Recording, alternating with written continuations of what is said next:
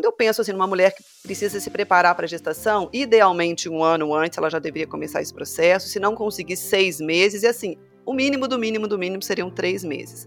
Infelizmente, cerca de dois em cada dez casais em todo o mundo tem dificuldades para engravidar. E um dos fatores que pode prejudicar a fertilidade é a endometriose. E aí esse casal ele tem que olhar para essa gestação juntos, né? Os cuidados realmente devem ser aí juntos. O maior antioxidante do ovário é a melatonina. Sem um sono adequado, eu não tenho uma defesa antioxidante do ovário boa.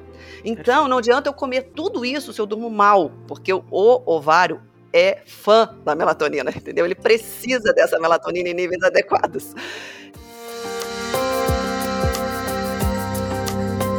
A mulher tem uma dádiva incrível, a dádiva da fertilidade. Em nove meses, ela pode gerar em seu ventre uma nova vida.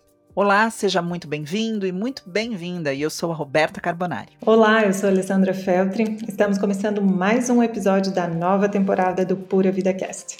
E passou rápido, hein, Alê? Essa já é a nossa décima temporada. E nela vamos falar sobre saúde feminina e saúde masculina.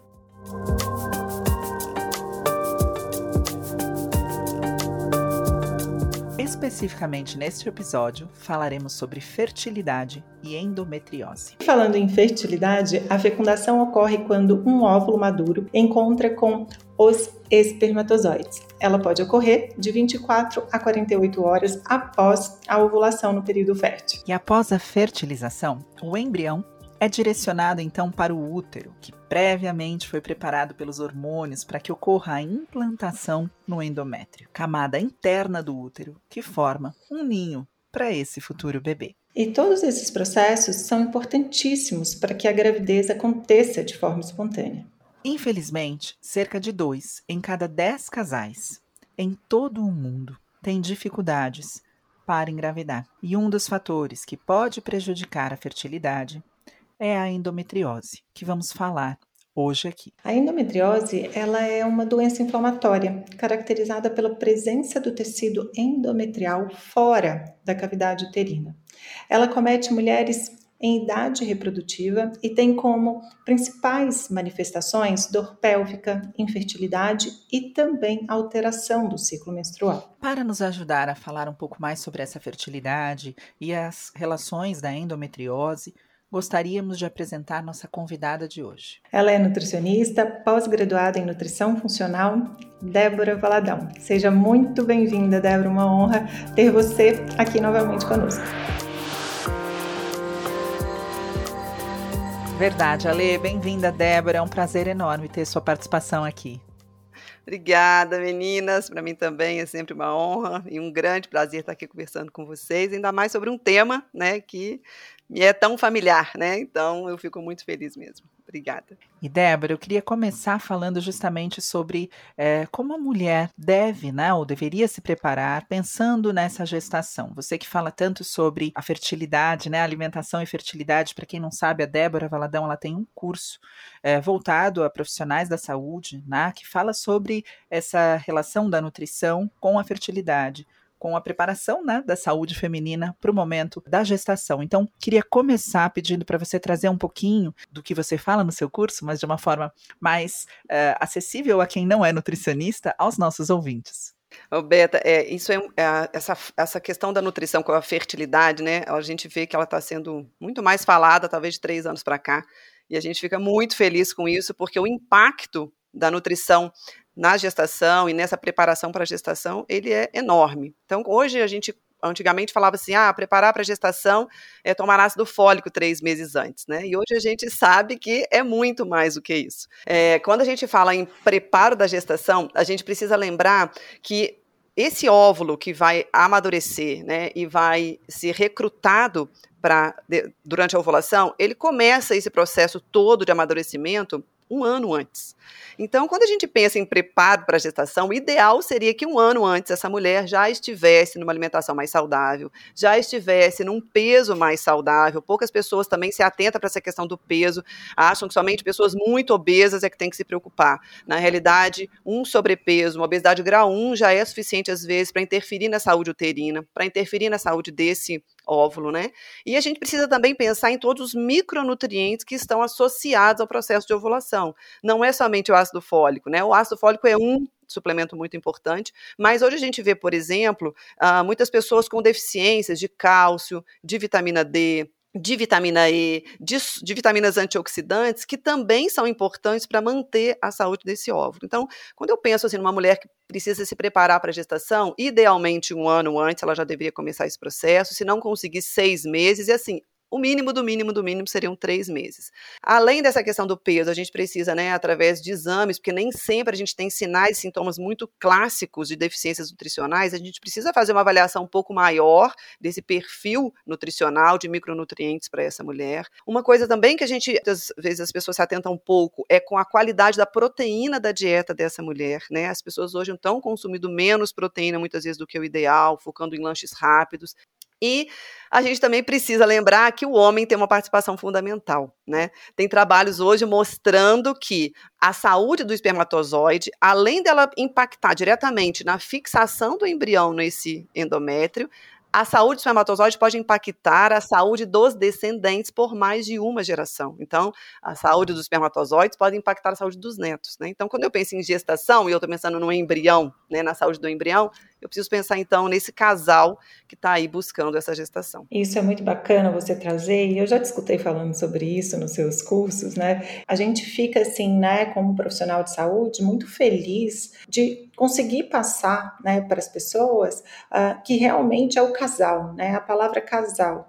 Né? Esse bebê não é feito de um gaveta só, né? Então eu tenho ali a participação do homem, tem a participação da mulher. É claro que essa mulher tem um papel importantíssimo né, na gestação aí inteira, porque é o hábito de vida dela, as escolhas dela, mas o início né, de tudo também está relacionado com essa saúde do espermatozoide aí, né, que realmente compete ao homem. E aí esse casal ele tem que olhar para essa gestação juntos, né? Os cuidados realmente devem ser aí juntos, né? E Débora, queria até aproveitar e falando aí dessa importância da saúde do casal, a gente sabe que, de forma geral, as vitaminas, os minerais, a gente fazer as adequações necessárias de acordo com o plano alimentar né, de cada indivíduo é super importante.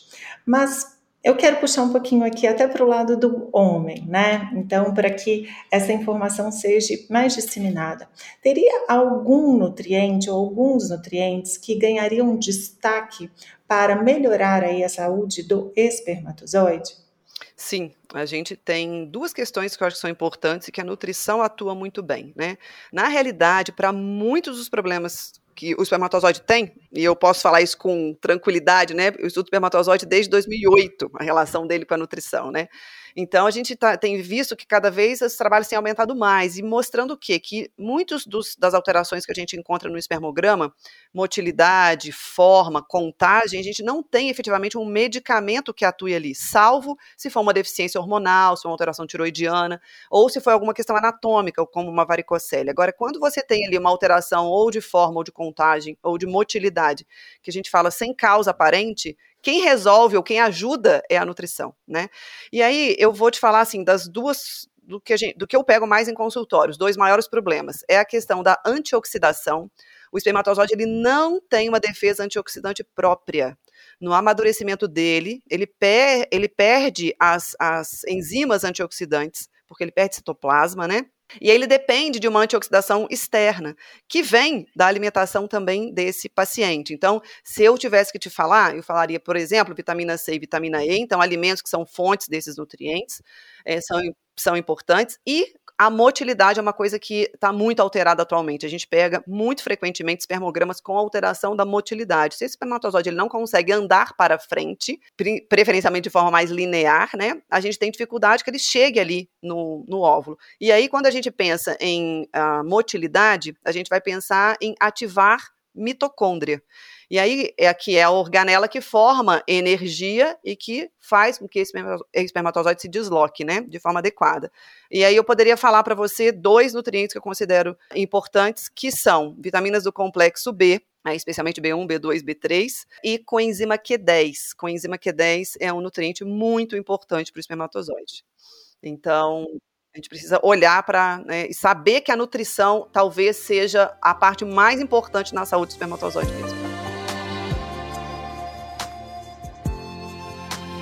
É, e as vitaminas do complexo B, elas como um componente do metabolismo energético, né? Exato. Que é o que você trouxe de energia. E a coenzima Q10 também, né? Quando a gente fala muito sobre mitocôndrias, ela ganha um destaque aí, né? Para a eficiência dessa mitocôndria porque muitas pessoas né, acreditam que na alimentação, uma alimentação adequada já é suficiente para a adequação de todos os minerais, vitaminas e antioxidantes. Mas, na prática, a gente está vendo que isso não acontece realmente, né, Débora? Seja por diferentes fatores, esse alimento ele é pobre em nutrientes por conta, né, de um plantio, de uma colheita ou da forma que ele é armazenado.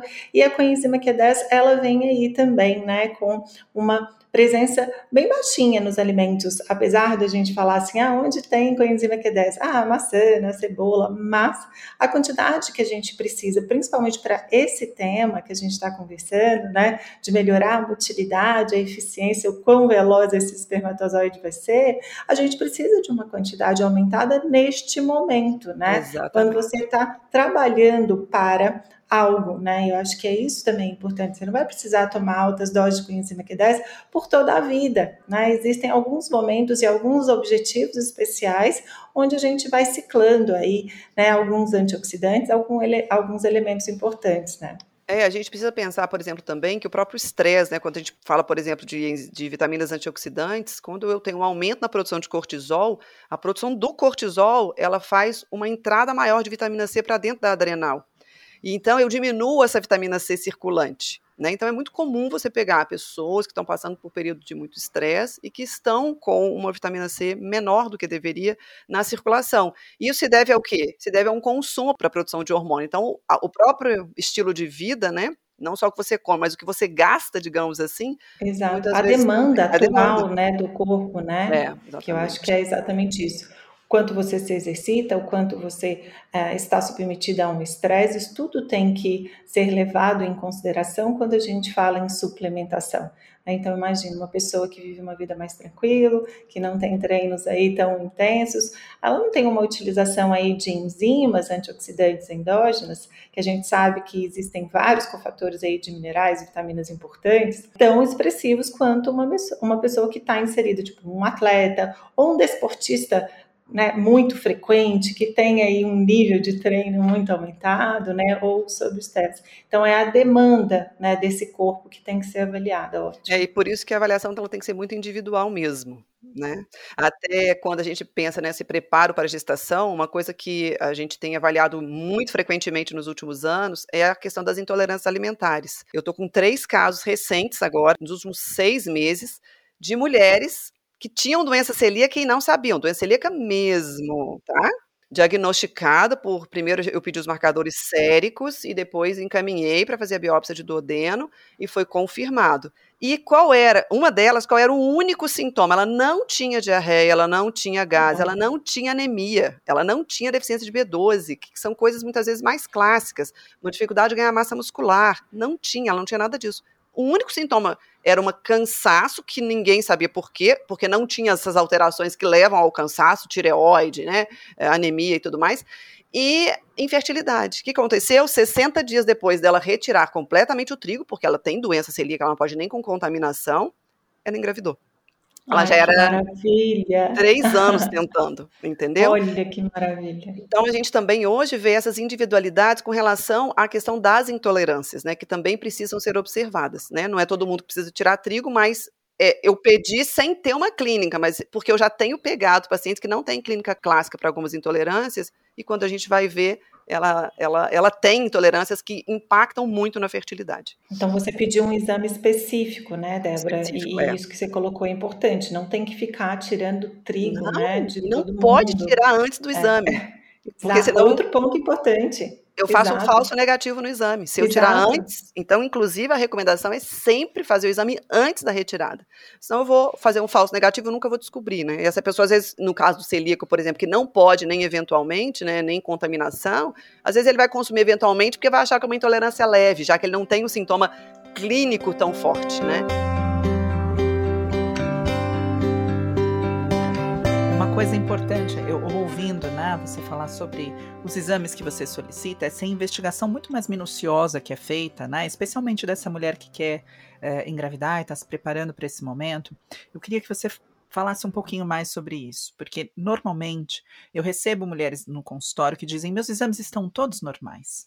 Mas, na verdade, o que ela tem em mãos é um hemograma, um leucograma, né? Uh, e um, uma investigação de perfil glicêmico, uma investigação de perfil de triglicéridos, colesterol. É. É, tiroidiano não completo, na maioria dos casos eu observo uma pesquisa não completa, né, do perfil tiroidiano, então queria que você falasse um pouquinho sobre isso. Quais os exames, né, que hoje nós, como nutricionistas, os médicos, na verdade, que são da nossa equipe multidisciplinar, devem e precisam solicitar, quais os exames que essa mulher precisa ter em mãos para que ela tenha realmente uma investigação completa e, inclusive, para que ela possa verificar um caso de endometriose, que é o tema aqui do nosso eh, episódio, né? Que é, muitas vezes as mulheres não sabem, elas passam uma vida com sintomas que não são tão clássicos, assim como você nos falou, né, sobre essa questão do caso da sua paciente com doença celíaca, e que poderia, com uma investigação adequada, né, já trazer um tratamento adequado, uma inserção de novos hábitos, alimentos que pudessem ajudar essa mulher nesse processo. É, se eu fosse, a gente fosse falar especificamente com relação à endometriose, tem muitos pontos que as pessoas hoje sabem pouco, tá? Primeiro, uhum. uma mulher com endometriose tem maior chance de ter doença celíaca. Então, normalmente, quando você pega uma mulher com endometriose, a gente faz o rastreamento para doença celíaca. Uma mulher com endometriose, ela tem maior chance de ter envelhecimento ovariano precoce, porque ela tem um processo inflamatório e oxidante maior no ovário do que outras mulheres. Então é importante que eu avalie nessa mulher com endometriose como está essa saúde ovariana e como está essa reserva ovariana dela. Existem uh, ah, exames para isso, tanto ultrassom para contagem de folículos, quanto, por exemplo, o hormônio antimuleriano, que está sendo muito falado atualmente.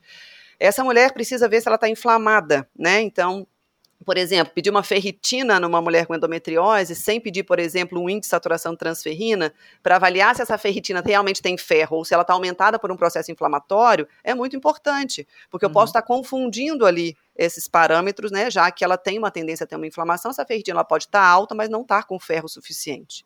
Tá? Uhum. Quando eu penso em uh, recrutamento folicular, eu penso na essencialidade do cálcio. E aí é engraçado que a gente pega muitas nutricionistas que fizeram retirada muitas vezes de grupos alimentares, como por exemplo leite derivados, e aí, com um grupo de pessoas também leigas que fazem essa retirada sem fazer uma reposição adequada, e aí eu preciso de avaliar esse metabolismo de cálcio. Então, a gente pode pedir, por exemplo, eu gosto de fazer o, o, o perfil incluindo vitamina D, incluindo paratormônio, incluindo calciônico e incluindo cálcio urinário de 24 horas, né? Uhum. Porque a gente consegue ter uma avaliação bem completa desse metabolismo do cálcio. A gente sabe hoje também que, como essa mulher com, com endometriose, ela tende a ter uma, um envelhecimento ovariano precoce, eu também preciso avaliar aquilo que pode interferir na ação dos hormônios no ovário, como por exemplo o FSH. O que, que uma das coisas que podem interferir na ação do FSH é a homocisteína. Homocisteína, uhum. que é um marcador de risco de doença cardiovascular, que hoje é utilizado para várias outras patologias, na fertilidade ela também é importante. Homocisteína alta, hipoteticamente, segundo alguns trabalhos, ela pode alterar a ação do FSH no ovário. Né? E aí, se eu estou medindo uma homocisteína, quem que controla essa homocisteína alta, se ela vê alta? Ácido fólico, vitamina B12, vitamina uhum. B6 também, mas especialmente ácido fólico e B12, eu tenho que fazer uma avaliação também em termos de exames, né? E aí a gente começa a ter aí uma necessidade de fazer uma avaliação maior mais completa dessa paciente. Zinco é essencial para o embrião. Zinco e cobre, no caso da endometriose, eu preciso, eu não posso ter um cobre muito alto. Por quê? Cobre alto é metal de transição, então ele aumenta a formação de radicais livres. Então eu preciso ter um equilíbrio entre zinco e cobre. Eu vejo muitas pessoas pedindo zinco e não pedindo cobre. cobre. Uhum. E eu preciso pedir os dois, né? Porque eles precisam estar equilibrados. A relação deles tem que estar próxima de um para um, sendo que o cobre normalmente pode estar até uns 10% a mais do que o zinco. Lembrando que a, a, idealidade do zinco num valor sérico, né? Entre 70 e 120, que é o normal dos kits, entre 70 e 120 é entre 90 e 110 esse valor ideal, né? E aí eu vou uhum. pensar que esse cobre também tem que estar próximo desse valor. Então existem uma série de exames nutricionais, né? Que eu preciso me dar conta ali que é, são importantes para que eu consiga equilibrar. A endometriose, gente, ela tem uma questão que a gente costuma brincar, que é a, a, é a doença da fertilidade mais chata, digamos assim, de, de tratar. Por quê? Uhum. Porque é uma doença que tem alteração em quatro vias. Ela tem alteração na via da inflamação, da defesa antioxidante, do sistema imunológico e do sistema hormonal. É uma mulher que tende a produzir mais estradiol, e, consequentemente, tem uma proliferação maior desse tecido, que a Alia falou lá no início, né, que está fora da cavidade uterina, mas a gente também tem uma alteração dentro do útero, tá? É uma mulher que tem menor defesa antioxidante, então ela produz mais radicais livres. Então, na alimentação dela, eu preciso ter mais antioxidantes também. É uma mulher que precisa controlar essa inflamação e é uma mulher que precisa estar com o sistema imunológico equilibrado. Né? Uhum. Então, como é uma doença multifatorial e sistêmica, a gente precisa ter um cuidado muito maior dessa mulher. E aí vocês falaram uma coisa que é essencial. Existe hoje, igual na SOP, na síndrome do ovário policístico, já existem os fenótipos, diferentes formas de manifestação. Hoje já se fala em fenótipos para a endometriose. Porque até então, a endometriose era caracterizada por uma cólica muito intensa, por exemplo, né? Durante a menstruação, por dor na relação sexual, por infertilidade. Mas hoje a gente tem casos de mulheres que têm endometriose que não têm sintomatologia clínica no ciclo normal. Ela só vai descobrir que tem endometriose quando tenta engravidar, que ela não consegue, né? Ou quando descobre o envelhecimento ovariano precoce e descobre que tem um endometrioma, né? Que é uma das formas de endometriose. Então, a gente precisa estar muito atento a essa mulher, né? É, a doença celíaca que eu falei que também não tem formas clássicas, a gente precisa estar investigando. E, obviamente, padrão ouro de investigação de endometriose é o exame de imagem, né? Ou uma ressonância magnética ou um ultrassom, ambos com preparo intestinal. Gente, eu quero trazer um tema aqui, Débora, que está relacionado com zinco e cobre. Você trouxe, só para esclarecer para todos os nossos ouvintes aqui, você trouxe ah, valores de referências de uh, exames laboratoriais aí sanguíneos, né, que tem que ficar entre 90 e 110, mas isso não significa que essa suplementação de zinco e cobre é a mesma dosagem, tá, pessoal? Ah, não, não. Então, sim, são coisas diferentes, porque às vezes é, a gente fala tanto sobre suplementação aqui no Pura Vida Cast, né, então uh, é só para poder trazer aqui uma atenção. Tá. Nada tem a ver a suplementação ser igual de zinco e cobre, pelo contrário, eles têm aí uma relação completamente diferente de doses, mas no exame sanguíneo eles vão ter ali valores ideais muito parecidos. Só porque aí me veio isso aqui, porque perfeito. eu falei, gente, eu acho que pode confundir. Não, e é perfeito você trazer isso também, Ale, porque muitas vezes as pessoas, a gente está levando informação para que as pessoas saibam que um exame para investigação de tudo isso é mais complexo. Mas a gente não quer que, pela informação passada aqui, vocês acreditem que olhando um exame, né, sem serem profissionais da saúde, vocês conseguem fazer é, sozinhos, né, uma relação de suplementação. Perfeita a colocação. Não, e não conseguem mesmo, tá? Porque tem uma outra questão. Muitas mulheres com endometriose vêm tomando anticoncepcional. E essas mulheres que tomam anticoncepcional, elas têm naturalmente, pelo anticoncepcional, quando ele é hormonal, ele é uma retenção de cobre. E existe aí uma ideia de que, ah, como zinco e cobre se equilibram, então se está com excesso de cobre, eu dou o zinco, e aí esse, esse cobre vai cair. Se essa mulher toma anticoncepcional, você pode dar o zinco que você quiser, que esse cobre não normaliza, porque existe aí o um metabolismo do, do medicamento, né, que faz alteração no metabolismo do cobre. Então, jamais façam uma avaliação sozinhos, porque tem tantos fatores que interferem nesse equilíbrio que é muito difícil realmente que um, uma pessoa que não tem a vivência né, e não tem esse conhecimento mais aprofundado consiga né, estabelecer. E fora que o contraceptivo ainda leva a uma depressão, inclusive de zinco, né, de outros minerais e de vitaminas também. Então você imagina como que fica isso, né, para poder adequar. É, é tem realmente... que saber e levar é, isso em consideração. Tem gente que olha o cobre isolado e fala, tá muito alto. Mas eu falei, mas essa pessoa toma anticoncepcional? Ah, não perguntei, né? Quando a gente conversa com profissionais. É uma informação muito importante, porque se toma, não, não tem muito o que fazer, né? Então. A gente falou do quanto é difícil tudo isso, mas eu acho importante a gente trazer também as informações do que pode ser feito. Tá? Numa mulher que teve o diagnóstico de endometriose, o que, que ela pode fazer além do tratamento convencional, ou de repente um, um, tratamento medicamentoso, no âmbito da alimentação, do estilo de vida, Débora, o que, que a gente pode indicar de uma forma prática aqui para essas mulheres que contribuem imensamente para o controle de sintomas e para uma melhoria do quadro? Então, eu acho que a gente realmente precisa, na endometriose, principalmente, a gente precisa pensar de forma global, tá? Primeiro, ela, vamos partir do ponto que ela tem uma dificuldade de defesas de antioxidantes, né? De defesa antioxidante contra radicais livres. Bem, o que, que a gente pode fazer? Na alimentação, melhorar os aportes aportes dos antioxidantes. Frutas cítricas, frutas amareladas, alaranjadas. A gente pode pensar em oleaginosas, que também tem vitamina E, por exemplo. Uhum. A própria coenzima Q10 para essas mulheres é importante. A sardinha é um, é um, ótimo alimento coenzima Q10. A coenzima Q10 ela tem também uma função antioxidante. Crucíferas são fontes de cisteína que também aumentam a defesa antioxidante. Então a gente tem na alimentação que melhorar esse aporte de antioxidantes. Mas quando a gente pensa na vida, o maior antioxidante do ovário é a melatonina. Sem um sono adequado, eu não tenho uma defesa antioxidante do ovário boa. Então, não adianta eu comer tudo isso se eu durmo mal, porque o ovário é fã da melatonina, entendeu? Ele precisa dessa melatonina em níveis adequados. Então, sem isso, sem dormir, não vai funcionar da mesma forma, né? Então, e o que, que é um sono adequado, gente? Quando eu falo em melatonina aqui, eu preciso pensar na higiene do sono. Eu preciso pensar que eu preciso reduzir a luz, eu preciso reduzir telas a partir de 7 horas da noite, preferencialmente, para que eu otimize essa produção de melatonina na fase, no período noturno. Não é somente deitar e dormir. Uma outra pergunta que tem que ser feita é, muitas vezes a gente fala assim, você dorme bem? E a pessoa responde assim, durmo.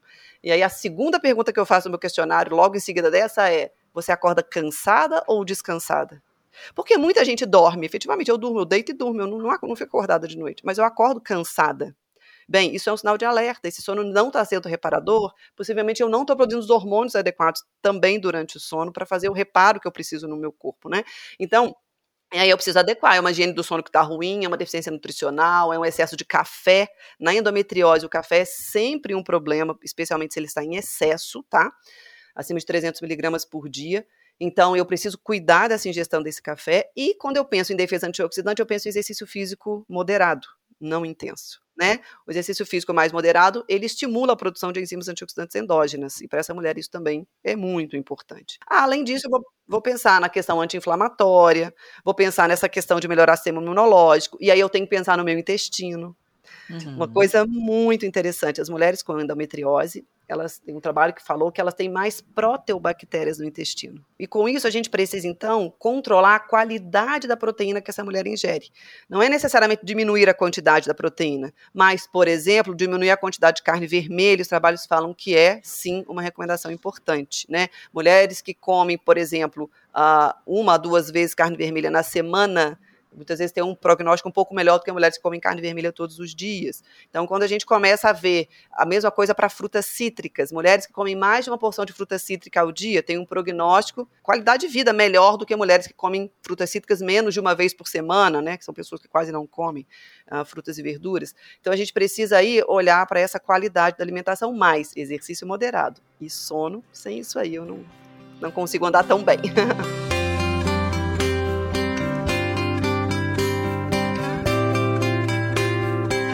E até trazendo aqui uma informação, você falou de 300 miligramas de cafeína aí ao dia, né? Que uh, seria uma dosagem máxima para essa mulher.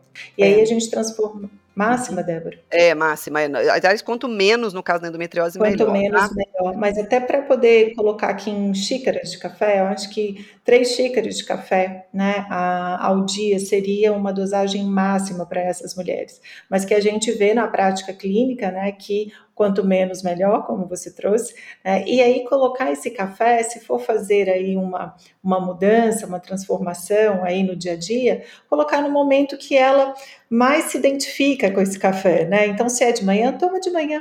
Né? Se aí é no momento da tarde, fica com ele ali às três horas da tarde, né? porque aí ela consegue ir fazendo essa mudança, né, para não ser muito radical até reduzir ao máximo, né. É, e também, assim, evitar passar de 4 horas da tarde se você percebe que o café altera seu sono, já que a melatonina é essencial na endometriose, né, para a saúde do ovário, né. Então, é, são considerações importantes, sim. E substituições interessantes, né, um chá de camomila pode ser bem-vindo, né, para essa mulher com endometriose. É chá verde, tá, gente? Chá verde, uhum. às vezes, ele uhum. tem menos cafeína do que o café e ele ainda tem polifenóis do chá verde, que os trabalhos são, mostram muitos benefícios do chá verde para endometriose. Então, você ali ainda tem um efeitozinho da cafeína, mas numa quantidade muitas vezes menor do que uh, o café. E cuidado com o café de máquina, de cápsula. O que eu tenho pegado no consultório, e essa última paciente celíaca que eu peguei, é, ela estava com os exames de alumínio muito altos, mais do dobro do que o máximo, né? E ela tomava seis a oito cafezinhos de cápsula ao dia, advogada, no consultório. E só da gente fazer essa retirada, o alumínio dela caiu para menos de cinco. Então, a gente observa essa relação direta de consumo excessivo de café de cápsula com aumento circulante de alumínio. Aí agora muita gente até se consertou, retorceu aí no carro, ai meu Deus do céu, o que eu vou fazer com a, com a minha máquina de cápsula? Mas você sabe que é, se você for no meu consultório, você vai ver que para os meus pacientes nós ofertamos café coado, sabe? E aí eu, as pessoas perguntam, nossa, mas você não quer ter um de máquina? É tão chique. Eu falo, gente, é chique, mas se os meus funcionários passarem a tomar de seis a oito cápsulas por dia, eu tô fazendo mal para a saúde saúde deles, porque é o funcionário que vai na maquininha do café, né? E, e isso é muito importante, muito bem colocado aqui, Deve. Ótimo, é uma questão, e inclusive que a gente não pensa né, no nosso dia a uhum. dia. A gente hoje em dia está tão na praticidade, porque realmente é muito prático, né? Uhum. O café em cápsula, mas a gente tem aí esses agravantes. E na verdade a gente está falando aqui uh, de alguns pontos importantes para mulheres com endometriose, melhorando a fertilidade, mas são informações que ficam para todo mundo, né, Débora, uhum. né, Beta? Porque assim, a gente fala de uma alimentação rica em antioxidantes, rica em vitaminas e minerais, isso é para todo mundo. É claro que essa mulher, ela vai ter que ter, sim, mais disciplina, mais uhum. atenção, ela vai ter que realmente ter ali um hábito muito mais dedicado a essa saúde, a essa uhum. nutrição como um todo. As outras pessoas têm mais flexibilidade essa mulher, nesse momento, né, de uma condição aí de endometriose, pensando em fertilidade, uhum. ela vai ter que ter um ajuste aí mais severo realmente para poder ter resultados mais rápidos e eficientes, né? Porque é. aquela coisa, se você não faz uma adesão fortemente ali com dedicação, você vai atrasando resultados positivos, né? Não tem jeito. É, e uma coisa assim que eu vou até comentar aqui, só para que as pessoas fiquem atentas, né? Porque é uma novidade na área da endometriose, é a alergia ao níquel. Né? A gente falou de alumínio, mas o que tem vindo com muita força agora é a alergia ao níquel. Então, por exemplo, mulheres que têm alergia à bijuteria, eu. Né? Exatamente. São mulheres que têm uma tendência maior a ter alergia a níquel. Débora, mas como é que eu vou saber se eu tenho alergia a níquel? Que todo mundo me pergunta. Bem, os trabalhos falam que o padrão ouro seria fazer um teste é, tópico na mucosa da boca. Então, isso é muito mais difícil. Um, uma, uhum. uma questão é, alergia à bijuteria, na maioria dos casos, é alergia a níquel. Né? Uhum. E aí, a gente precisa dar uma olhada, porque os, os alimentos fontes de níquel, cacau, alguns chás, frutas uh, secas, oleaginosas, a panela, né? Apesar das indústrias falarem que, por exemplo, as panelas de inox não liberam níquel, os trabalhos mesmo de 2021 falam que a gente precisa ter um pouco mais de cuidado com essas panelas de inox em pacientes que têm intolerância a níquel, porque ele pode uhum. fazer uma contaminação dos alimentos com esse níquel. Para quem não tem essa intolerância, isso não causa maiores problemas, mas na alergia a níquel, é uma questão importante. O que, que eles viram os trabalhos? Quando eles fizeram uma dieta com redução de alimentos fonte de níquel nas mulheres com endometriose, além de eu diminuir dor, diminuir inflamação, eu melhorei outros sintomas que eram sintomas gastrointestinais que também são muito, estão muito presentes na endometriose, né? Uhum. Então, distensão, dores abdominais, alteração, né, o intestino às vezes constipa, às vezes fica mais solto. Então, isso também houve uma melhora uh, quando fez uma dieta uh, com menos níquel. Então, uhum. é, um, é uma informação que é nova, né, que os trabalhos estão vindo com mais força agora, mas que eu achei muito interessante, porque às vezes você faz alguns processos com essas mulheres e você não tem uma resposta clínica tão evidente. Quando você entra com essa abordagem, elas têm uma melhora mais significativa. Perfeito. Eu vou aproveitar que a gente está falando é, de uma série de coisas, né, que vão muito além da endometriose, e também falar sobre a questão é, de uma dúvida recorrente e de uma informação um pouco angustiante para a maioria das mulheres. É mais difícil engravidar depois dos 40 anos. Nós sabemos disso, né? Mas eu acho que a gente precisa falar um pouquinho antes a partir de que idade a gente observa naturalmente né, uma redução da nossa reserva ovariana? A partir de que momento a gente pode ali se concentrar em uh, amplificar né, esta gama de hábitos saudáveis para que a gente possa se prevenir de um, de um Uh, de um declínio realmente dessa fertilidade né, e dessas condições de uma programação de gestação. Vamos falar um pouquinho disso antes da gente finalizar, Deb? Vamos. Ó, vamos entender que o nosso ovário é um banco, tá? Ele nasceu e a gente tem um banco lá lotado de dinheiro. Quanto mais a gente gasta esse dinheiro e não posso mais repor esse, esse dinheiro no banco, mais rapidamente minha conta vai zerar. Esse é o nosso ovário. A gente nasce com uma quantidade de folículos X. Se eu vou, ao longo da minha vida, fazendo hábitos que vão levando ao que a gente chama de atresia folicular, dessa morte do folículo, então eu vou esgotando essa reserva mais rapidamente. Ou seja, se a gente fosse pensar hoje, friamente, né, o que, que eu preciso fazer? Eu preciso começar a cuidar dessa criança e desse adolescente, porque tem um trabalho que fala que a geração de inférteis ainda está por vir. Mesmo a gente pegando um monte de gente hoje. Por quê? Porque são adolescentes que dormem pouco, que comem mal, que são sedentários, né? Então, agora, quando eu vou pegando na fase reprodutiva, nessas mulheres que estão começando a pensar na gestação, o que a gente faz hoje na clínica é mulheres que querem engravidar depois dos 30 anos, se eu peguei ela nessa fase ainda, 28, 29, 30, Débora, só quero engravidar daqui a 5 anos. A pergunta que a gente faz sempre é: será que você pode esperar? Por quê? Porque existem formas da gente fazer uma avaliação de como é que está a reserva variana hoje. Uhum. Eu vou dar um uhum. exemplo, tá? Uma pessoa da área da saúde que trabalhava, que já trabalhou comigo, ela tinha 27 anos e falou que queria engravidar com 34, 35. E eu falei, olha, mas você pode esperar? Ela falou, como assim? Eu tenho 27 anos, né? Eu falei, mas a gente precisa avaliar se você pode esperar. E quando eu fiz o, o, o exame nela do antimuleriano, ela deveria estar tá na, na idade dela ali próximo de 3, muitas vezes até um pouco mais, estava 0,7, menor do que 1,1, já é considerado uma falência ovariana ah, uhum. precoce. Ela tinha 27 anos na época, né? Ou seja, talvez até 34 ela não conseguisse esperar. Então, uhum. avaliar, ela fez a contagem de folículos depois do ultrassom, estava baixo. Avaliar isso é importante por quê? Porque sim, existem formas da gente tentar preservar essa fertilidade por mais tempo. Débora, vão nascer novos folículos? Não mas eu preservo aqueles que já existem, então eu diminuo a morte desses folículos, e o que a gente vê é que a nutrição melhora o recrutamento desses folículos. Por isso uhum. que o antimuleriano realmente ele aumenta quando eu trato. Muita gente achava que antigamente que esse hormônio que avalia a reserva ovariana, ele só caía.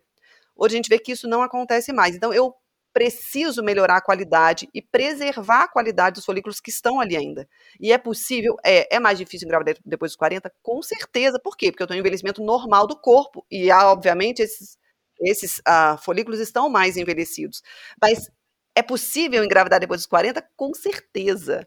Da uhum. mesma forma hoje que eu vejo mulheres de 37 anos tendo dificuldade, eu também vejo mulheres de 31, de 32. Porque a questão hoje é a, o estilo de vida das pessoas está muito ruim. Né? Então, eu preciso olhar para mim hoje, a partir dos 30 anos, como que essas mulheres vão evoluir nessa alimentação e como é que já está nesse momento o ovário dessas mulheres, tá certo? Então, é, e aí eu tenho que manejar, como a gente falou aqui, o sono, a atividade física, mas para essas mulheres que chegam aos 35 com um envelhecimento ovariano já presente, né, já com uma contagem menor, a nutrição ela se torna essencial. Existem nutrientes que melhoram essa contagem do folicular e eu estou agora com um caso maravilhoso de uma paciente que já estava com menopausa, sem menstruar, menopausa precoce, né? FSH de 30, ou seja, acima de 10 já é considerado início de menopausa, estradiol baixo, antimuleriano de 0,03, né? Menor do que 1,1 já é ruim. E a gente tratou esse antimuleriano subiu para 0,18 e essa mulher conseguiu engravidar naturalmente. Ela está agora com 28 semanas de gestação. E ela tinha 37 anos, ela era um caso de menopausa precoce mesmo, de envelhecimento ovariano precoce. Então, é possível que a gente recupere um pouco a saúde desse ovário, mesmo em mulheres que já estão com esse envelhecimento, para que elas consigam engravidar mais tarde e tenham uma gestação saudável tá?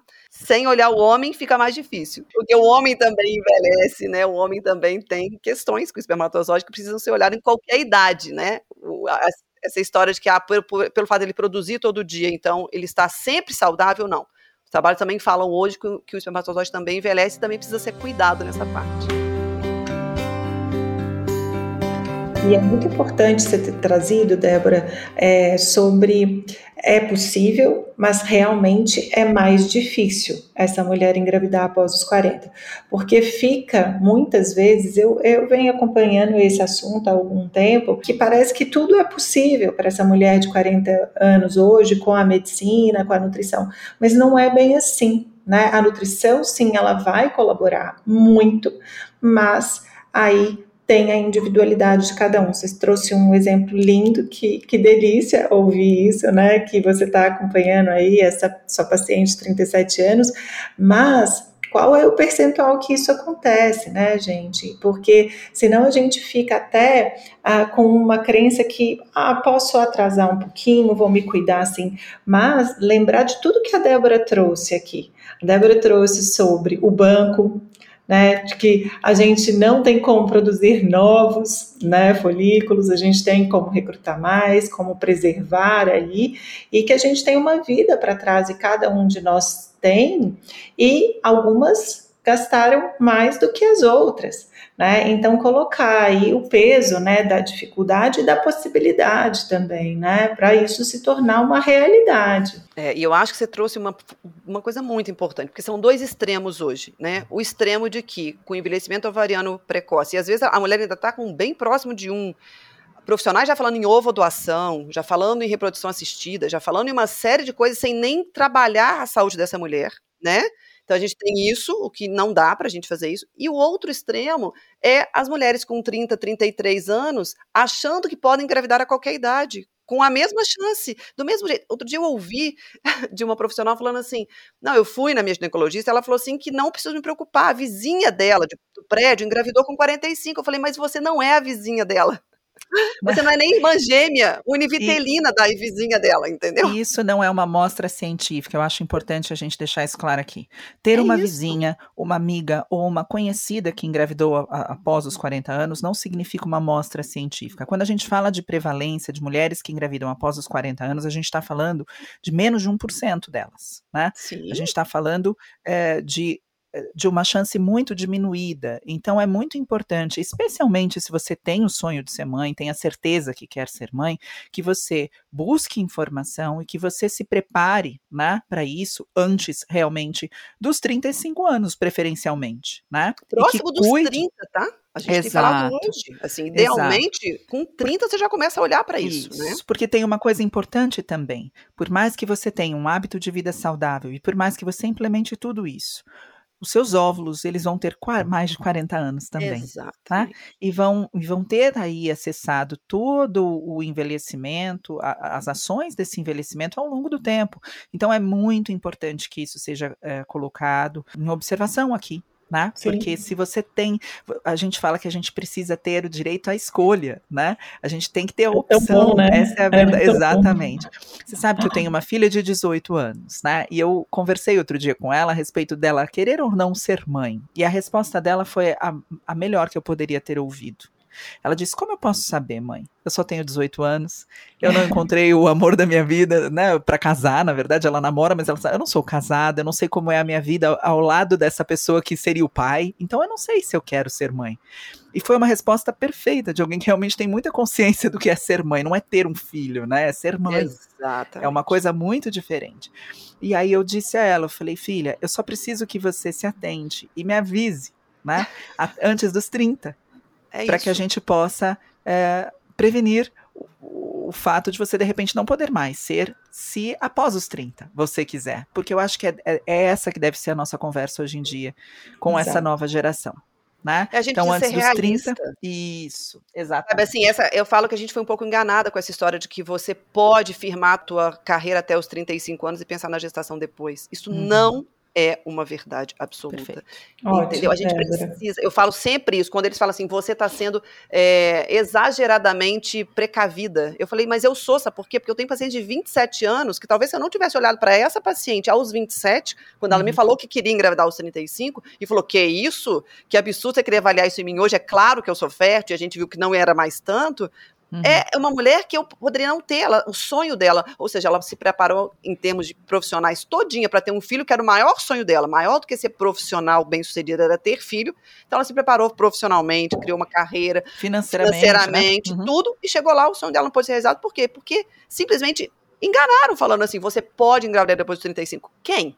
Né? A pergunta é, Sim. quem pode engravidar depois dos 35? Ótimo. Cada um é um. E a gente Exato. precisa saber disso, né? Então, não é impossível uma pessoa que está depois dos 35 querendo engravidar, não é impossível, mas precisa ser muito mais bem cuidada. Ao mesmo tempo que uma pessoa que tem 30 também não pode achar que pode esperar até os 35, 37 sem nenhuma consequência, né? Perfeito. Eu acho que é muito importante que isso seja. Estou até arrepiando aqui, muito importante isso que a gente está falando nesse finalzinho de podcast, que maravilha. É, eu acho que é isso, é trazer consciência e, e, realmente desmistificar aí umas, algo que colocaram né, na sociedade. Eu acho que ah, nós mulheres estamos aí ganhando sim né, um, um, uma vida mais longa, uma possibilidade de tratamentos sim, de nos ajudar a ter uma fertilidade aí num, num tempo que não se falava, né, que é acima dos 30, uhum. mas que várias coisas devem aí ser levadas em conta. Que maravilha, que gostoso. Inclusive as noites que vocês vão ficar acordadas, gente. Ter filho Não aos é? 40 e perder uma noite de sono é completamente diferente, entendeu? Exatamente. Porque 35, 32 anos, nossa senhora. Ai, ai, ai. Um bebezinho de um ano aqui, ó, com 41 não é fácil, não. É, a, a Deb está falando com, com conhecimento de causa. De né, causa. A respeito disso. É, eu acho importante a gente trazer esses assuntos, porque muitas vezes eu vejo meninas né, que têm um diagnóstico de endometriose vindo ao consultório como se elas tivessem uma sentença na testa de não poderem ser mães. Né? E tem tantas outras questões que a gente precisa uh, também avaliar. Né? Existem outras formas também de, uh, por na verdade, não se preocupar com isso, porque essa menina que teve um diagnóstico, ela vai se preocupar tanto, né, que talvez as chances dela sejam ainda maior do que as chances de uma menina que não se preocupou e chegou lá aos 40 anos sem nunca ter olhado para isso. É. Então, eu acho que esse é um ponto muito importante que você trouxe aqui, Deb. Queria agradecer demais a sua participação. Você realmente é uma referência nessa área. Tá? Então, é, se você ainda não conhecia a Débora Valadão, siga a Débora nas redes sociais. Se você é uma nutricionista que quer trabalhar com isso, faça realmente o curso que a Débora oferece, porque é um diferencial. Você realmente é uma estudiosa nessa área e uma pessoa que faz muita diferença nessa área. Então, muito obrigada por estar aqui conosco. Oh, obrigada a vocês pelo convite. É sempre um enorme prazer falar de qualquer assunto com vocês, mas realmente falar de fertilidade. é, é, eu sou muito feliz de trabalhar com essa área e a gente vê que né, é isso, né? A gente consegue ajudar muitas pessoas e também prevenir né, que essas pessoas se frustrem né, no futuro, levando essa realidade aí que vocês acabaram de colocar para elas. Então, trabalhar com o sonho de ser mãe, né? É trabalhar com uma área que é, é muito maravilhosa, né? Sim. Então, é, realmente é um privilégio, né? Eu sou muito agradecida por isso. Maravilha. Eu fui aluna do curso da Débora de fertilidade, então posso falar com também propriedade que realmente foi um divisor de águas aí no meu aprendizado. Muito obrigada. Sou aluna obrigada, sempre onde ela está, falando sobre saúde feminina em congressos, então eu sempre aplaudo ali de, de pé, né? É, essa especialista que tanto é, me move assim a aprender cada vez mais. Obrigada por tudo, tá, Débora? Obrigada a vocês, viu, meninas? Querida ouvinte, espero que você tenha aproveitado e fique à vontade para compartilhar esse episódio tão incrível com seus amigos e familiares. Caso você tenha gostado desse momento, pode também divulgar este episódio e o nosso programa, o nosso podcast, para mais pessoas e avaliá-lo em sua plataforma favorita. De preferência 5, não vou nem pedir 4, porque esse episódio merece um 5 com toda certeza. Gente, ela é demais, é 5, viu? É muito sim, Roberta.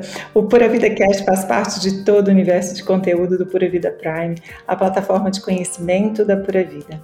Acesse www.puravidaprime.com.br e tenha aulas sobre saúde, bem-estar, sono e longevidade saudável com os maiores especialistas do país. Isso mesmo. A Débora está lá conosco também. E esperamos você na próxima semana aqui no nosso podcast com mais um episódio repleto de conhecimento. E esse foi mais um episódio do Pura Vida Cast Conhecimento, a base para transformações duradouras. Beijo, Beta, beijo, Deb, obrigada, obrigada a todos os ouvintes, até a próxima. Beijo, Ale, beijo, Débora e até a próxima. Até, obrigada.